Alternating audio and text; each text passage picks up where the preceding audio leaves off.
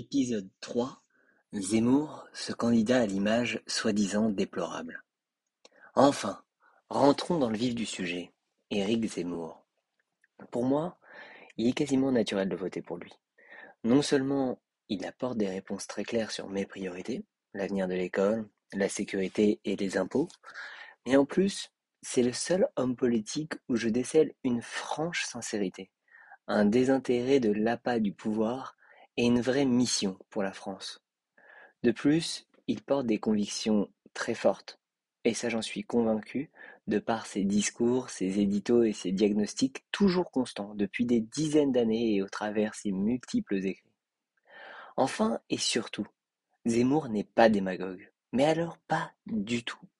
Et cela en devient même un problème. En effet, l'alliance de cette sincérité, de ses convictions tranchantes et cette absence de démagogie en font quelqu'un de forcément pas politiquement correct, et donc facilement attaquable.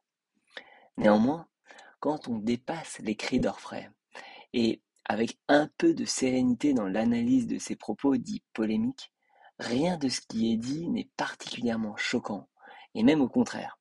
Tout est plutôt issu d'une réflexion profonde et pertinente, bien loin des analyses basiques bienheureuse de politiciens clientélistes et démagogues.